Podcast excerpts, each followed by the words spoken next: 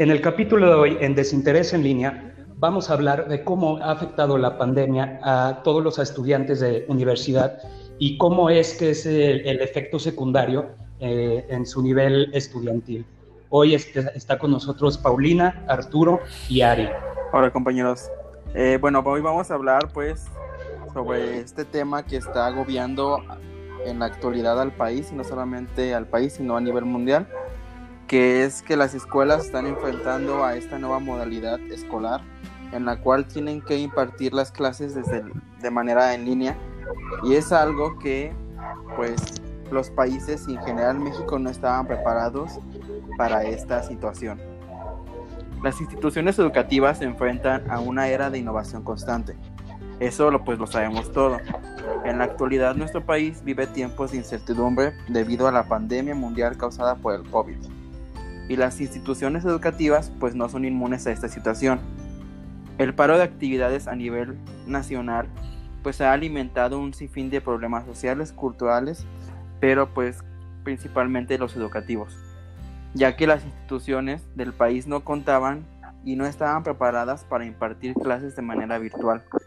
También a esto pues hay que sumar que la mayoría de los estudiantes mexicanos no cuentan con una metodología virtual para el estudio óptima para poder llevar un aprendizaje autodidacta, eh, pues es un factor que complica más la nueva modalidad educativa que atraviesa el país, ya que los estudiantes mexicanos en general no cuentan con esta parte autodidacta. También otro punto pues, que, se, que debemos de tocar y que debemos de recordar que es que para combatir estas limitaciones tenemos a nuestras manos diversas herramientas y metodologías de enseñanza, de sistemas virtuales que ofrecen a los estudiantes posibilidad de alcanzar las metas, pero también de optimizar su desarrollo profesional y acceder a una educación de calidad, pues que al final de cuentas es uno de los principales objetivos de la SEP. También se debe tomar en cuenta las actitudes de los estudiantes hacia la educación en línea, ya que esto pues es uno de los principales factores que ayudan a diseñar, desarrollar e implementar las iniciativas que van a permitir pues a los estudiantes aprovechar la modalidad en línea de la mejor, de la mejor manera. Otro punto son las TICs y es algo que estamos utilizando por ejemplo en este podcast. Las TICs juegan un rol importante y fundamental en la actualidad dentro de las instituciones educativas. ¿Por qué digo esto? Eh, porque buscan alcanzar mayores niveles de eficiencia en la educación, pues esto se puede alcanzar a través de la innovación y la vanguardia en los métodos de enseñanza-aprendizaje. estamos en, una, en un proceso de adaptación, evolución y actualización en todas las instituciones educativas, ya que no nos podemos quedar con esta educación tradicionalista, sino tenemos que buscar llegar a una nueva, a una nueva modalidad de estudio en la cual las TICs tienen un papel importante y sobre todo se van a desarrollar sobre ellas. Por último, también un punto a tocar es que la educación no es solo un programa aislado, ya que necesita del acompañamiento de estas TICs mencionadas anteriormente para mejorar y esto no puede ocurrir sin ellas, pues ya que se requieren políticas educativas y sociales que sean significativas para todos. Debemos recordar que las TICs sirven para colaborar, experimentar, escribir, crear, entre otras muchísimas cosas más. Compañeros, ¿ustedes qué opinan de esto que, que dije anteriormente? Le cedemos la palabra a Paulina. Eh, bueno, o sea, tomando en cuenta el punto que habías dicho acerca de eh, las posibilidades en el que, centrándonos en la educación mexicana, mm, pues nos adentramos un poco hacia la educación a nivel este mm, primaria, secundaria, preparatoria y universidad, en donde pues claramente pudimos darnos cuenta que llegó un momento en donde en la educación primaria, pues les implementaban las clases por medio de, en la televisión, en, un canal particular. Este, en las escuelas públicas, pues les tocó la buena suerte, y al igual que las privadas, que entraran en, vacaciones, no en un corto eh, tiempo, pero pues les tocó muy poco estar como implementando una plataforma en línea, pero pues debemos de tomar en cuenta que si casi 13.4% de, de aquí de México vive con solo dos pesos al día, imagínense como para encontrar algún recurso educativo este, que les pueda ayudar en, en la educación, ya sea en tele, radio, no digamos teléfono o periódico o algo por el estilo, o sea, no las se las vieron un poco negras este, ante esta situación eh, y pues no, no hay que extendernos un poco más este, dejando también atrás el, el, hecho económico, eh, alimentario y pues claramente lo educacional. Al igual que vimos, nos, vimos, nos vimos afectados, tan nosotros, tanto los alumnos como los profesores, en el hecho de que, lo tengo que decir, y nuestra plataforma es la verdad muy mediocre como para sustentar a creo que son seis campus, si no me equivoco, me pueden corregir compañeros, pero pues una plataforma, una plataforma como para seis campus de esa magnitud, pues la verdad es muy mediocre y como que el tener clases en una plataforma mediocre pues tampoco como que nos ayuda mucho en nuestro, bueno, a mí, en lo personal, en mi nivel eh, educativo. Entonces, pues, compañeros, ¿ustedes qué opinan? Le cedo la palabra a mi compañero Roberto. Pues este, yo considero que, así como comenta Paulina, que, ok, la iniciativa pues sí puede estar por parte de la universidad y nos podrán decir que le echemos bastante ganas, que nos podemos adaptar a, lo que hay, ¿no? Que, que, bueno, también es comprensible pues si la situación es, lo amerita, ¿no? Pero pues sí también considero que la plataforma también este, tiene mucho que ver este, en, el, en el contexto de, del apoyo al estudiante, ¿no? O sea, para empezar también hay muchas inconsistencias por parte de la página que pues también no, no, no nos apoyan para nada para poder proceder a, un buen desarrollo, ¿no? Y bueno, más aparte, tomando en cuenta eh, creo que también el exceso de, de alumnos también podría este, eh, pues sí, no, no podría beneficiar a, todo esto. ¿Por qué? Porque satura la plataforma, este, eh, se puede malinterpretar la, información de, la, este, de, las, de las, ¿cómo se dice? De, de las tareas, etcétera, ¿no? Entonces, pues, no sé, considero que se podría hacer un poquito más por parte de la plataforma y por parte de la universidad y más hablando si es como de un, de un sector privado, ¿no? Ahora, imagínense exactamente lo que pasa en un, en un, sector público, ¿no? O sea, para empezar, pues también ahí es algo que hay mucha inconsistencia, no me, no me quiero ni imaginar qué tipo de problemas pueden tener, ¿no? Entonces, pues sí, también son demasiados alumnos, eh, este, también algunos profesores, pues también creo que no, no terminan de adaptarse 100% a una, plataforma en línea, ¿no? Y más hablando como pues, de profesores que siempre han estado acostumbrados a, dar clases pues en presencial, ¿no? Creo que también pues ahora sí que es algo que no nos esperábamos pues nadie, pero creo que tanto como en las universidades te piden como que el apoyo de, la comprensión, pues creo que también se puede jugar un rol con la universidad en la cual también ellos pueden comprender también este, a nosotros como, como alumnos, ¿no? Pues ¿Qué opinan ustedes, compañeros? Sí, claro, como ustedes comentan, este, hablan de cifras, realmente son datos que son comprobables, no solamente por el hecho de las estadísticas que están lanzando a través de canales o páginas de información, ¿no? Eh, sino las mismas estadísticas dentro de las instituciones donde uno cursa en ciertas plataformas para adquirir los conocimientos. Y no solamente es el aspecto de la capacitación que va a tener el docente sí o no para dar las clases a los alumnos, sino también hablamos de los aspectos de los alumnos.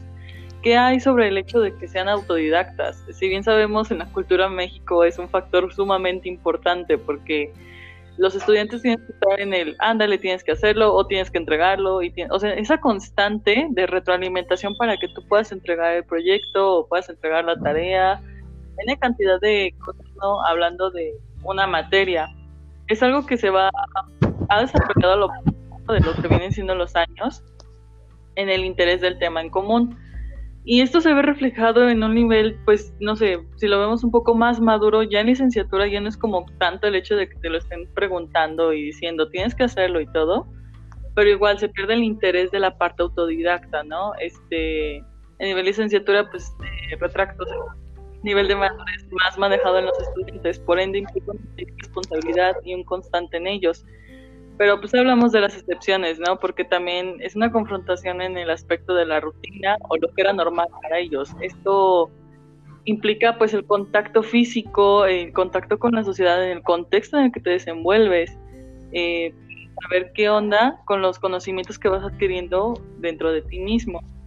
El desinterés reflejado en las plataformas solo manifiestan el sentido del desarrollo de cumplir con una responsabilidad, pero pierden por completo el interés. Y no es que el tema sea poco interesante en clase, o no es que el docente no llame la atención, o la diapositiva no esté alusiva para que el alumno preste atención, simplemente son los aspectos metódicos y reglamentarios de los que se manifiestan en las plataformas, ¿no? Como algo estricto, algo metódico, algo cuadrado, algo que no va a salir de un parámetro. No es lo mismo que estar en un salón de clase en constante convivencia. Incluso sentarse al lado de un compañero era algo diferente porque pues, también estaba el maestro dando la clase y él mismo te daba una retroalimentación y buscaban cómo este show.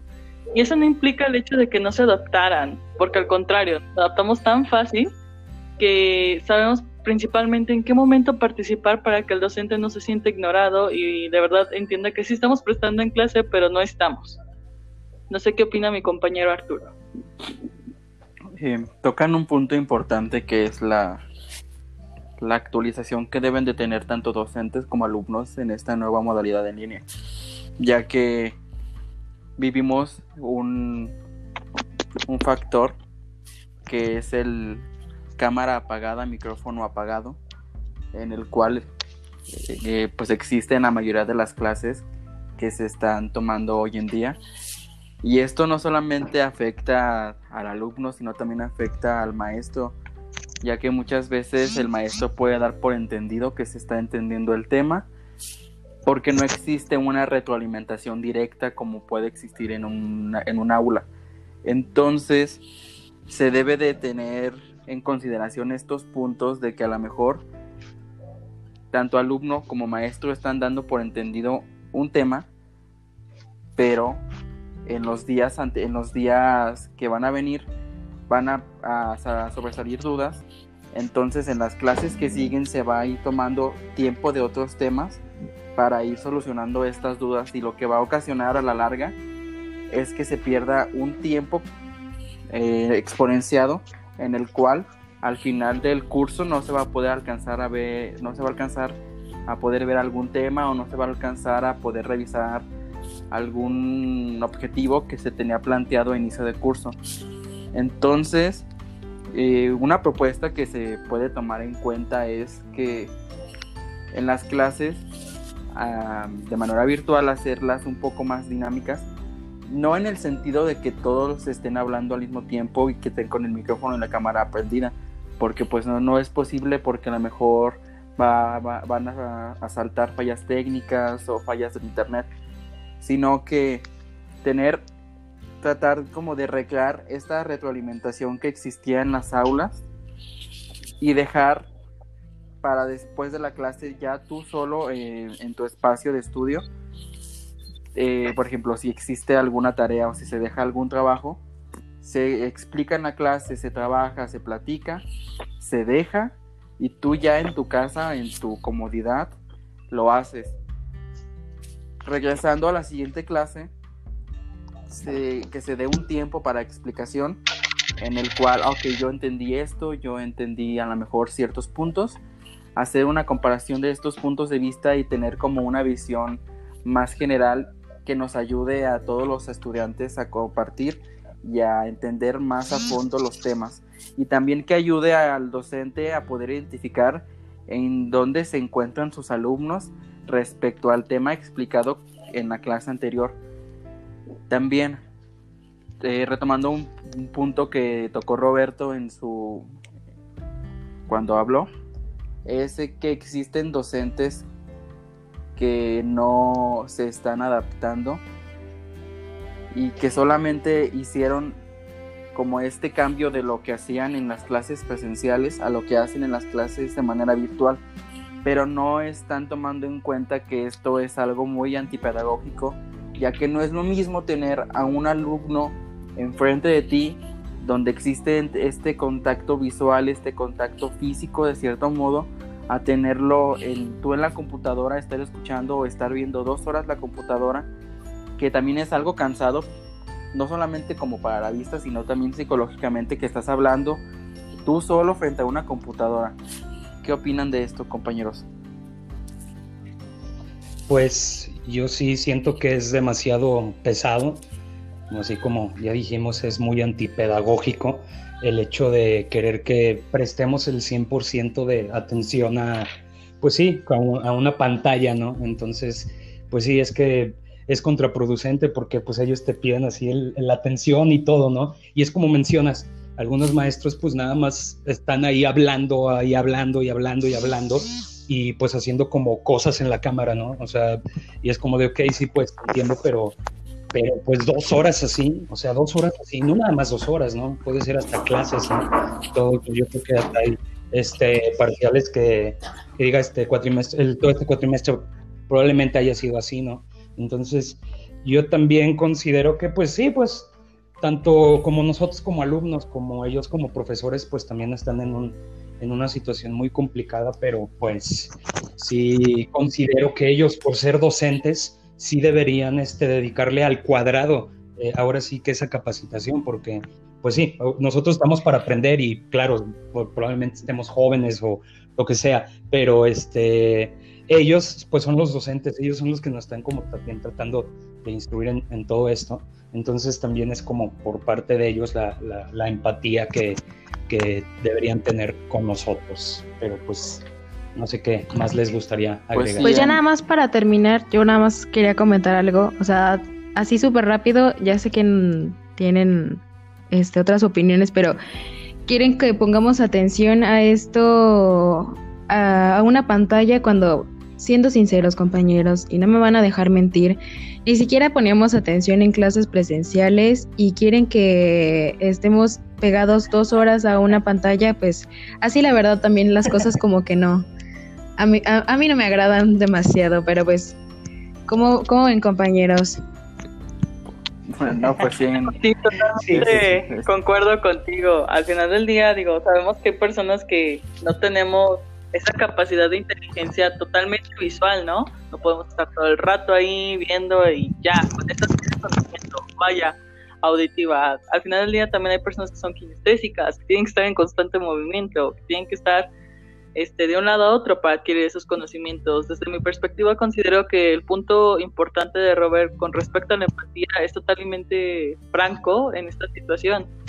Porque al final del día que falta de ética, profesionalismo y pedagogía por parte desde la institución por no proporcionarle las capacitaciones adecuadas a los docentes y también a los alumnos. O sea, vinieron con el cuento de sí, están preparados cuando realmente no estaban preparados.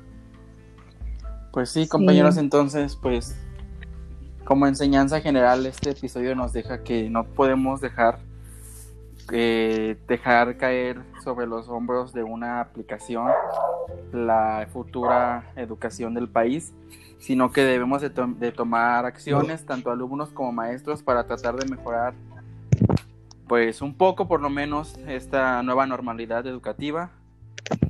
Y pues esto será todo por este episodio. Recuerden hacer sus tareas, recuerden checar sus plataformas y nos seguimos escuchando.